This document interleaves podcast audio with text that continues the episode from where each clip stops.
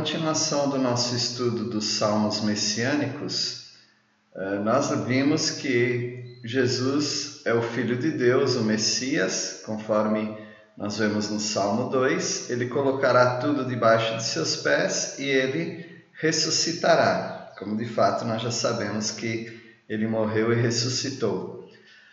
O Salmo 22 é um salmo que reflete muito a pessoa de Jesus Cristo e nós vemos em muitos versículos, ou poderemos, podemos dizer em todos os versículos do Salmo 22. O salmista está falando é, de si mesmo, porém a sua experiência é equivalente àquilo que o Messias enfrentaria na cruz. E nessa, nessa descrição do próprio sofrimento, o o salmista está prenunciando, profetizando os sofrimentos de Cristo Jesus também. Uh, o Senhor Jesus seria abandonado pelo Pai. Salmo 22, 1: Deus meu, Deus meu, por que me desamparaste? Porque se acham longe de minha salvação as palavras de meu bramido. E nós lemos que lá nos evangelhos, inclusive, uh, ele fala em aramaico Eli, Eli, lama sabachthani, e as pessoas até pensavam que ele estava clamando por Eli, mas na verdade ele estava clamando é, por aquilo que ele já havia clamado na, no jardim do Getsemane, ou seja, o abandono do Pai. Aquela, aquela seria a angústia que uh, teria maior peso no ministério dele, o, o peso do pecado sobre ele e não os seus próprios pecados, mas os nossos pecados. O pecado traz separação entre os homens e Deus, e Jesus sentiu ah, no seu próprio corpo essa separação.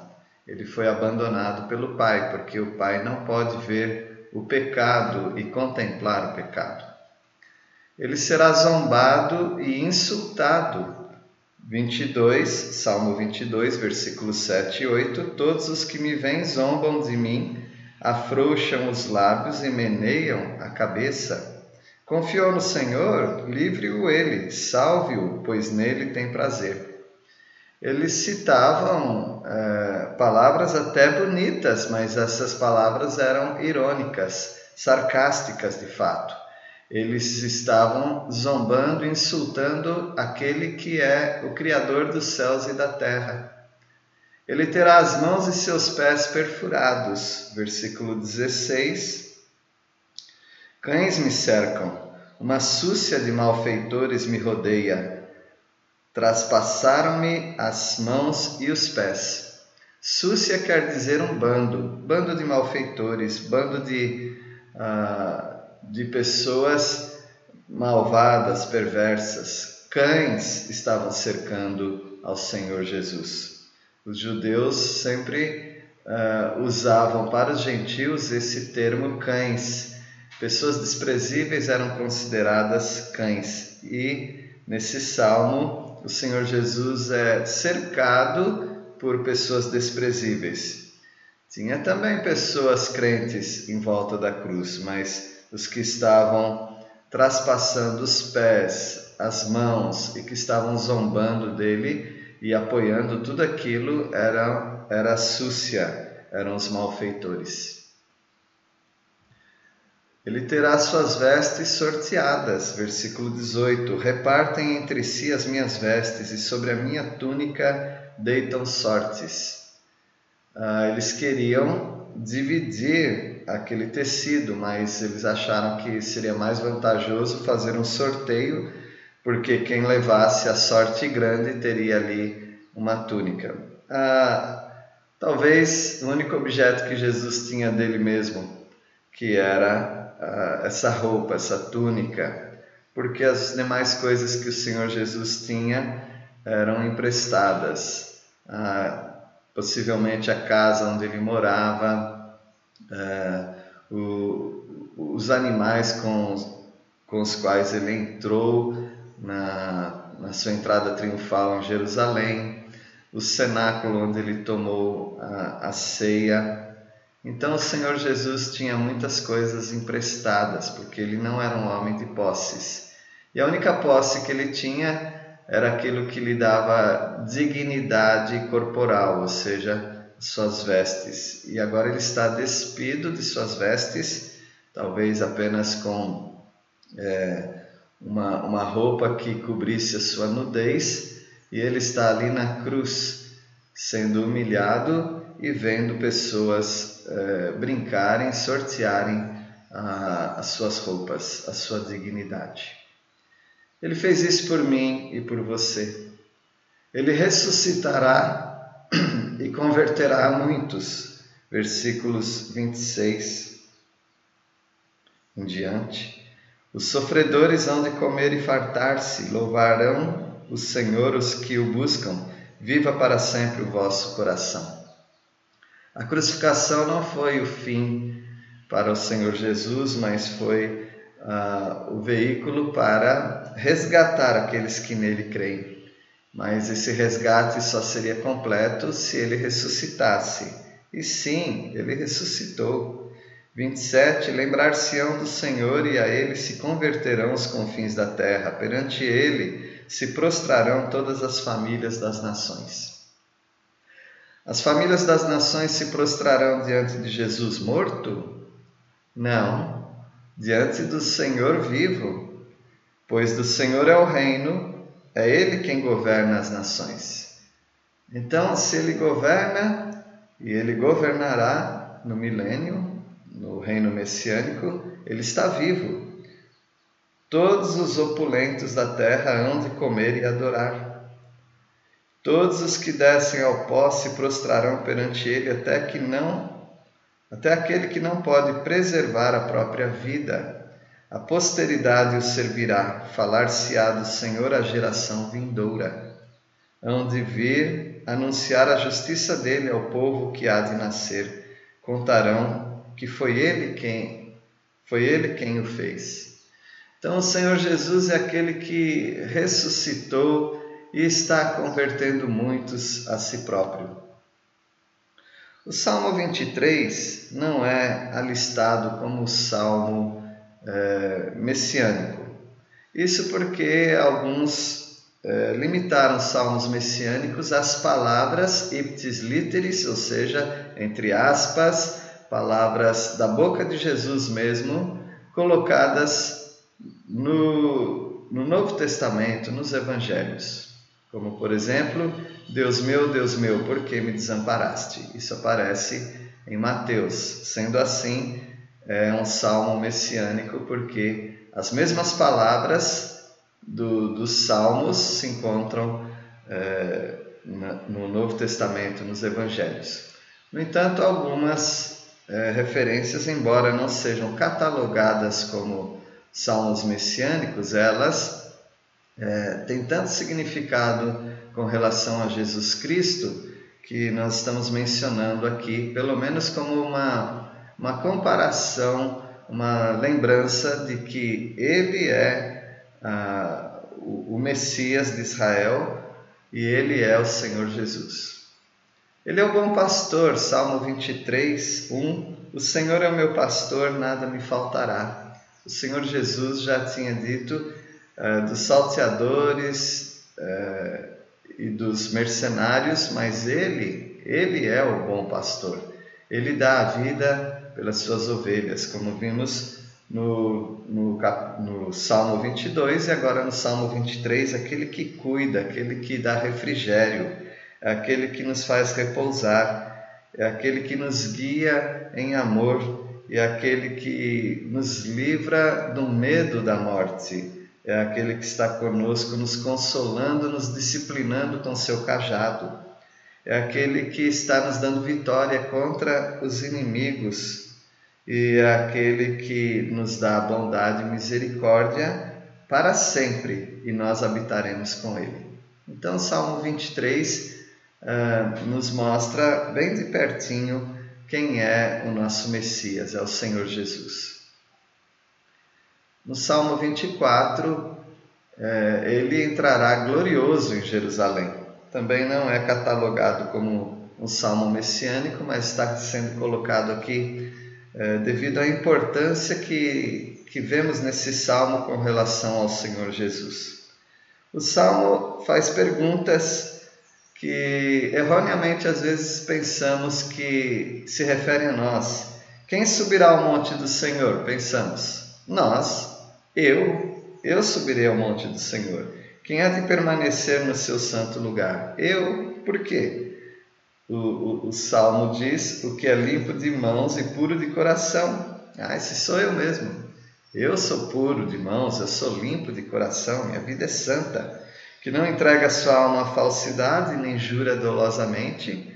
Então eu, eu não sou falso, eu nunca menti, eu nunca engano as pessoas. Este obterá do Senhor a bênção e a justiça do Deus da sua salvação. Então, esse sou eu. Ah, nós pensamos assim, nós temos esta, uh, essa má interpretação sobre nós mesmos, achando que nós somos pessoas uh, dignas do Senhor. No entanto, uh, nós nem buscamos a face do Deus de Jacó. Nós não somos aqueles que estamos ligados ao Senhor todo o tempo. E, para completar, nós não somos aqueles que vão entrar em Jerusalém pelas portas para reinar. Só pode ser um, esse é Jesus Cristo. Então, o Salmo 24 nos lembra que este é o Messias. Versículo 7: Levantai, ó portas, as vossas cabeças, levantai-vos, ó portais eternos, para que entre o Rei da Glória. Quem é o Rei da Glória? O Senhor forte e poderoso, o Senhor poderoso nas batalhas. Você não pensou que fosse você, não é mesmo? Eu não pensei que fosse eu. Eu até pensei que eu fosse limpo de coração, de mãos. No entanto, ao vermos a sequência nesse contexto, é Ele, é o Senhor Jesus, é o Messias, é nele que eu me purifico. É nele que eu reino, é nele que eu estou seguro. Levantai, ó portas, as vossas cabeças, levantai-vos, ó portais eternos, para que entre o Rei da Glória. Quem é esse Rei da Glória? O Senhor dos Exércitos. Ele é o Rei da Glória. Ele entrará glorioso em Jerusalém. Ele não terá nenhum osso quebrado. Salmo 34, nós lemos a respeito dessa profecia importantíssima é, da crucificação do Senhor Jesus, em que um incidente foi evitado. É, na crucificação, os bandidos ficavam ali pendurados dias e dias. Há relatos de, de crucificados que ficaram sete ou mais dias pendurados ali definhando, é, desidratando-se, é, sofrendo dores e enfraquecendo-se até a morte. E principalmente um aspecto de agonia que o Senhor Jesus passou e que outros crucificados passavam é a da falta de da impossibilidade de aspirar o ar devido à pressão do diafragma. Quando ah, os crucificados estavam pendurados na cruz, eles ficavam com a, a perna um pouquinho dobrada, seus joelhos, e ah, quando o pulmão estava ali precisando daquela renovação de ar, o que eles faziam? Ah, eles forçavam a perna no suporte que tinha na cruz, e com isso eles conseguiam aspirar com dificuldade o ar, para depois aquele ar ficar ali ainda no pulmão, com aquela dificuldade deles respirarem normalmente, até que ele fazia novamente esse movimento. Quando eles quiseram é, terminar, não com o sofrimento propriamente, mas terminar com aquele evento, a crucificação, uma vez que era a paracebe pascal, ou seja, véspera da Páscoa, era Uh, ali era três horas da tarde e daqui três horas, seis horas da tarde, começava o outro dia e outro dia era Páscoa. E maldito aquele que é pendurado no madeiro, eles não podiam ficar pendurados ali e por isso eles tinham que acabar logo com aquilo. Talvez num consenso com os os algozes, os romanos, os crucificadores, uh, eles falaram que tinha que esvaziar aquela cruz. E o soldado, quando foi perto de, do Senhor Jesus, que estava crucificado, ele foi para quebrar os joelhos de Jesus, porque ao quebrar aquele movimento que ah, o crucificado tentava fazer para buscar o ar, seria impedido. Com a quebra dos joelhos, ele não poderia mais fazer aquele movimento de buscar o ar. E o seu diafragma, então, pressionado, ele morreria asfixiado. Ah, o Senhor Jesus ficou muito pouco tempo na cruz. E é claro que isso nós não estamos desmerecendo e achando que a crucificação é fácil. Não, mas apenas três ou seis horas na cruz era muito pouco.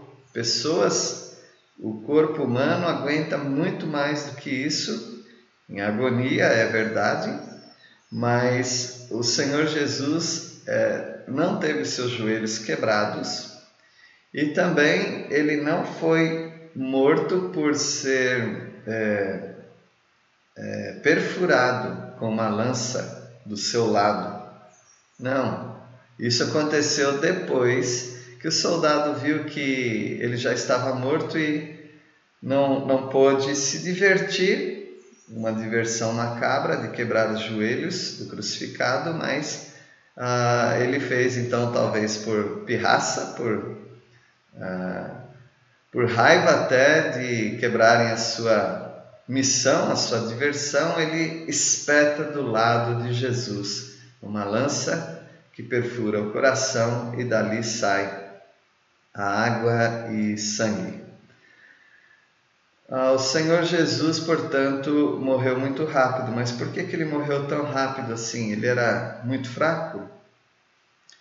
O Senhor Jesus, de fato, não morreu, ninguém tirou a vida dele. Ah, claro que ele morreu, a Bíblia diz, isto, ele morreu e foi sepultado e ressuscitou, mas ninguém tirou a vida do Senhor Jesus, mas ele entregou a sua vida. Ninguém a tira de mim, eu voluntariamente a dou. O Senhor Jesus deu a vida dele. Ninguém pode simplesmente dizer agora, nesse momento, está consumado e morrer. Não, ninguém consegue morrer quando quer. Ah, suicidas precisam é, de, alguma, de alguma, algum fator externo para tirar a sua própria vida. O Senhor Jesus simplesmente entrega o seu espírito. Ele, isso é morte. Ele entregou o espírito. O espírito sai dele. Isso é morte. Porém, essa morte não foi provocada por ninguém.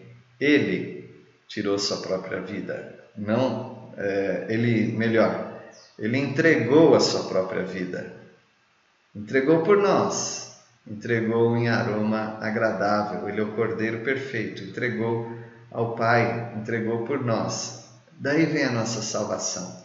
E essa profecia, portanto, é muito importante quando diz no versículo 20 do Salmo 34, preserva-lhe todos os ossos, nenhum deles sequer será quebrado. Então, isso nos mostra a profecia é, de um salmo, salmo messiânico falando do Senhor Jesus.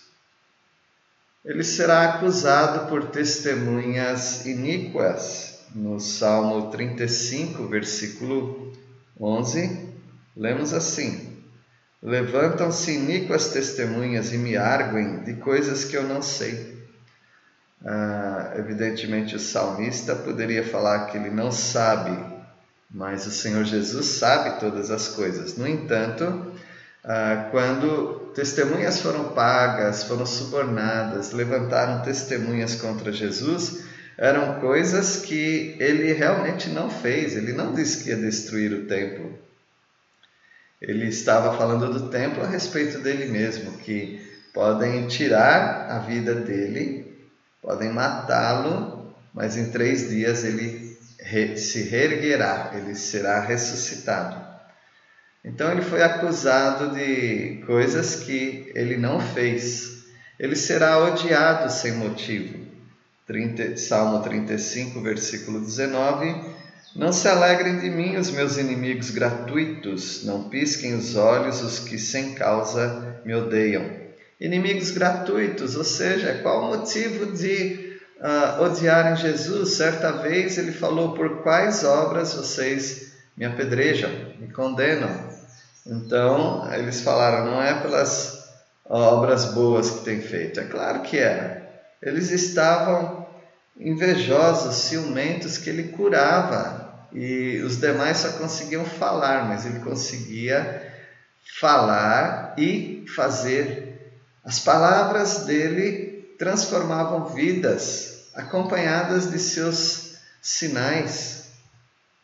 Ele virá para fazer a vontade de Deus o, o Salmo 40, versículo 7 e 8, nós estamos lendo assim. Salmo 40, versículo 7. Então eu disse: Eis aqui estou no rolo do livro, está escrito a meu respeito: agrada-me fazer a tua vontade, ó Deus meu, dentro do meu coração está a tua lei. O Senhor Jesus viveu nesse mundo para agradar a Deus, tudo que ele falou, tudo que ele fez, foi em obediência a, a Deus. Ele disse que ele não falaria de si mesmo, ele falaria do, do Pai Celestial. Ele será traído por um amigo. O Salmo 41, versículo 9, é, referindo-se a Judas: Até o meu amigo íntimo, em quem eu confiava, que comia do meu pão, levantou contra mim o calcanhar. A traição é algo muito doloroso, e a traição é feita por um amigo íntimo. O Senhor Jesus, em, em duas ocasiões, pelo menos, ele estende o seu amor para Judas. Quando ele molha um bocado de pão naquela ceia no cenáculo e ele entrega para Judas. Relatos dizem, historiadores, que isso era uma ação é, do anfitrião é, honrando algum é, visitante, algum convidado. E ele estava honrando, naquele caso, Judas. Como se ele dissesse: Judas, você é especial para mim. E quando Judas o entregou, Jesus disse: Amigo, com um beijo me traz, porque o beijo era sinal de amizade. E o Senhor Jesus foi, atraído, é, foi traído pelo seu amigo ele terá um trono eterno. O Salmo 45, ah, versículo 6, nós lemos a respeito disso que também se encontra em Hebreus 1:6. Salmo 45, versículo 6.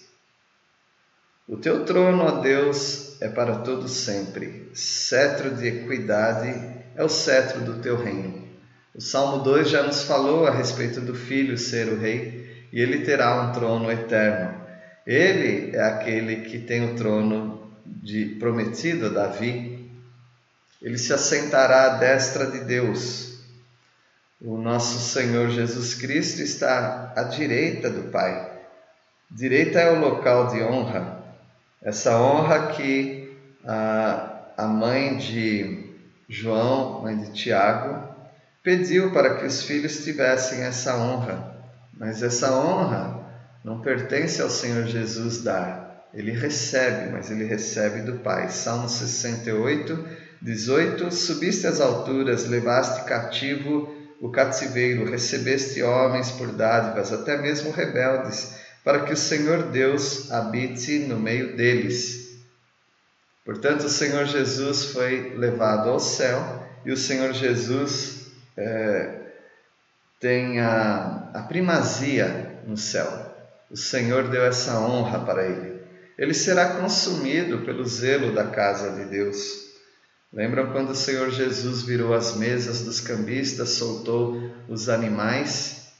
Então, o Senhor Jesus estava sendo zeloso da casa de Deus. Salmo 69, versículo 9. Pois o zelo da tua casa me consumiu e as injúrias dos que te ultrajam caem sobre mim. Ele receberá fel e vinagre para beber. Versículo 21. Por alimento me deram fel na minha sede e me deram a beber vinagre. Duas vezes colocaram algo para o Senhor Jesus beber, com uma esponja espetada numa lança embebedecida de, de alguma substância. Da primeira vez era fel, que ali tinha propriedades alucinógenas e o Senhor Jesus não quis beber. Ele não queria nenhum anestésico para a dor, porque ele, ele sabia que a missão dele era morrer como um cordeiro, morrer pelo, pelos pecadores. E ele sorveu esta, esse sofrimento, mas ele não sorveu, ele não bebeu de nenhum anestésico, porque ele queria estar consciente eh, daquilo que ele estava fazendo por você e por mim. Mas quando deram vinagre, sim, aquilo servia eh, até mesmo para uma tentativa de reidratação, de uma hidratação para o seu corpo, o que naquela altura não adiantava nada, porque ele já estava ensanguentado, e estava bem desidratado, sofrendo. Então o Senhor Jesus cumpre essa profecia também do fel e do vinagre. Ele terá um reino eterno. O Salmo 72 nos fala a respeito de um rei. E esse rei é, não pode ser o rei Salomão, porque o rei Salomão não teve esse reino eterno. Mas o Senhor Jesus terá esse reino eterno. Versículo 1: Concede ao rei, ó Deus, os teus juízos e a tua justiça ao filho do rei. Julgue ele com justiça o teu povo e os teus aflitos com equidade. Os montes trarão paz ao povo. Também as colinas atrarão com justiça. Julgue ele os aflitos do povo, salve os filhos dos necessitados e esmague ao opressor. Ele permanecerá enquanto existir o sol e enquanto durar a lua através das gerações. Ele é o rei que é eterno, é o rei que reina. E esse é o Senhor Jesus que terá o seu reino na terra. Versículo 17: Subsista para sempre o seu nome e prospere enquanto resplandecer o sol. Nele sejam abençoados todos os homens e as nações lhe chamem bem-aventurado.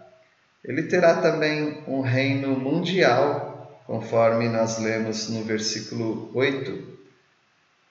Domine ele de mar a mar e desde o rio até os confins da terra.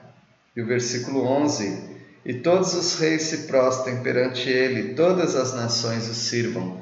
Isso ainda vai acontecer no reino do Senhor Jesus. E o versículo 19: Bendito para sempre o seu glorioso nome e da sua glória se encha toda a terra. Amém e amém. Este é o reino do Senhor Jesus Cristo que, que acontecerá no milênio. Ele julgará com justiça, com equidade. Ele falará também em parábolas. É, muitos se, se admiraram porque Jesus falava em parábolas e até discípulos perguntaram e o Senhor Jesus disse que ele falava para que eles não entendessem, ou seja, aqueles que rejeitaram o Senhor teriam as palavras de Jesus, mas sem a compreensão, porque eles estavam rejeitando aquilo que era óbvio para eles. Mas o Senhor Jesus passa a falar em enigmas, em, palavras, em parábolas, as palavras eram fáceis, as histórias eram fáceis, mas o que estava por trás daquelas parábolas ele precisava explicar particularmente aos discípulos. Salmo 78, 2: Abrirei os lábios em parábolas e publicarei enigmas dos tempos antigos. As parábolas que tanto nos ajudam a, amar o Senhor e ver o amor dele, por exemplo, as parábolas em Lucas capítulo é, 15, 16, ali as parábolas das coisas perdidas, da moeda perdida, da ovelha perdida, do filho perdido, a, a, a parábola dos lavradores maus, a, a parábola das dez virgens.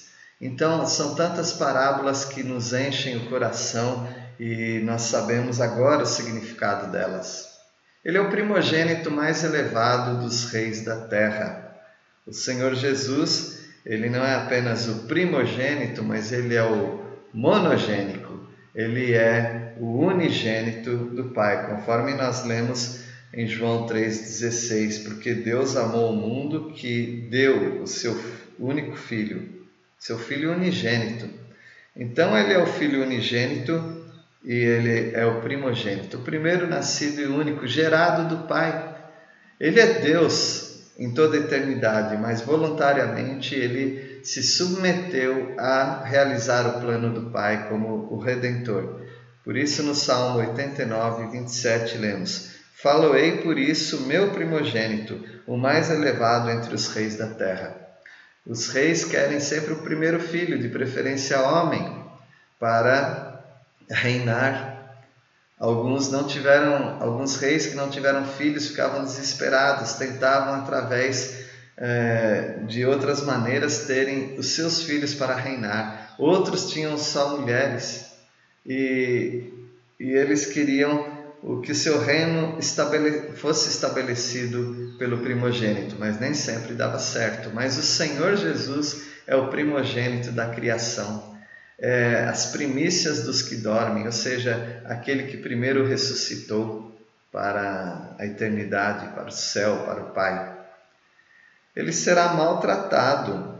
O Salmo 102 nos fala isso. Nós vemos que os salmos eles não seguem uma ordem cronológica para falar do Messias, mas aqui e acolá estão as referências que nos falam do Senhor Jesus. E aqui no Salmo 102, versículo 5, os meus ossos já se apegam à pele por causa do meu dolorido gemer. O Senhor Jesus Cristo na cruz, com as costelas ali aparecendo e a sua pele grudada é, nos seus ossos.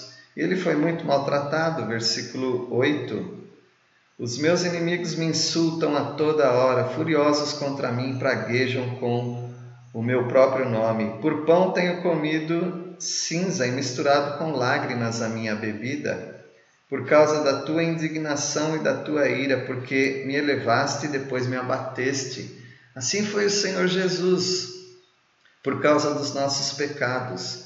E também no versículo 11, como a sombra que declina, assim os meus dias, eu vou me secando como a relva.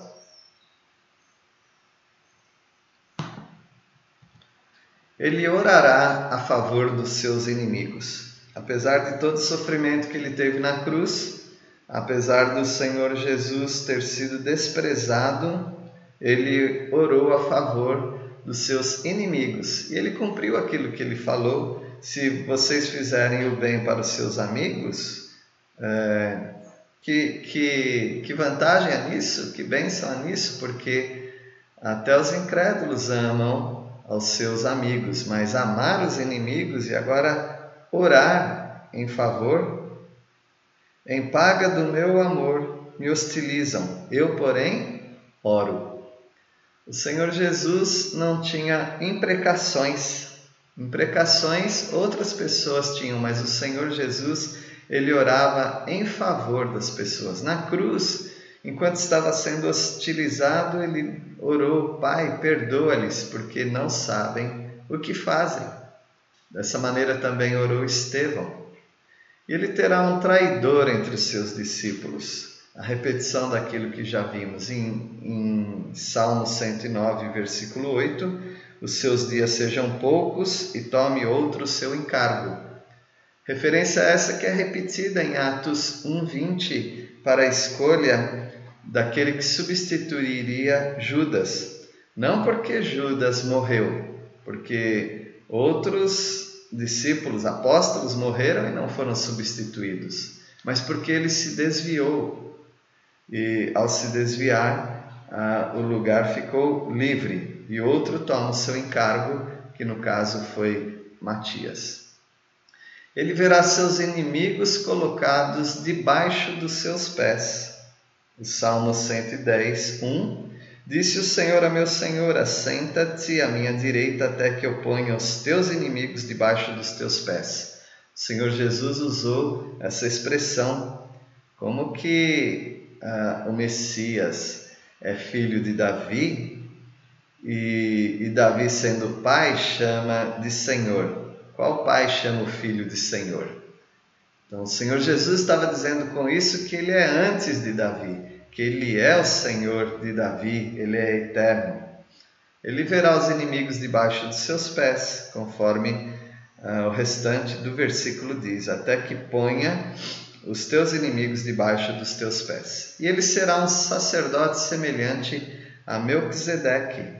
Versículo 4 nós lemos: O Senhor jurou e não se arrependerá, tu és sacerdote para sempre, segundo a ordem de Melquisedeque esse, uh, esse conceito de sacerdócio da ordem de Melquisedeque é repetido e é muito bem enfatizado em Hebreus.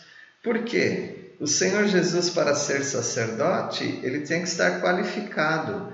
E para ser qualificado, tinha que ser da linhagem de Arão. Mas o Senhor Jesus, ele não era da tribo de Levi, que vem é, do ramo de Arão.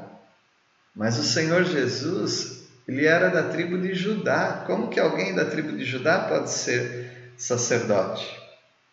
Então, é, o Senhor reconhece uma outra ordem. Na verdade, ele cria essa ordem quando Melquisedeque deu dízimo para. É, quando Abraão deu dízimo para Melquisedeque fazendo com que Melquisedeque fosse é, sacerdote de Abraão. E esse reconhecimento forma uma ordem, a ordem de Melquisedeque. O Senhor Jesus, portanto, é dessa ordem. Melquisedeque não tinha genealogia. Não é que ele era um anjo, nada disso, mas é porque não foi registrada a genealogia dele, ninguém conheceu. E assim o Senhor Jesus também. Ele não tem uma genealogia sacerdotal de Levi, de Arão, dessa ordem, mas de Melquisedeque, ou seja, ele é um sacerdote, um sumo sacerdote eterno.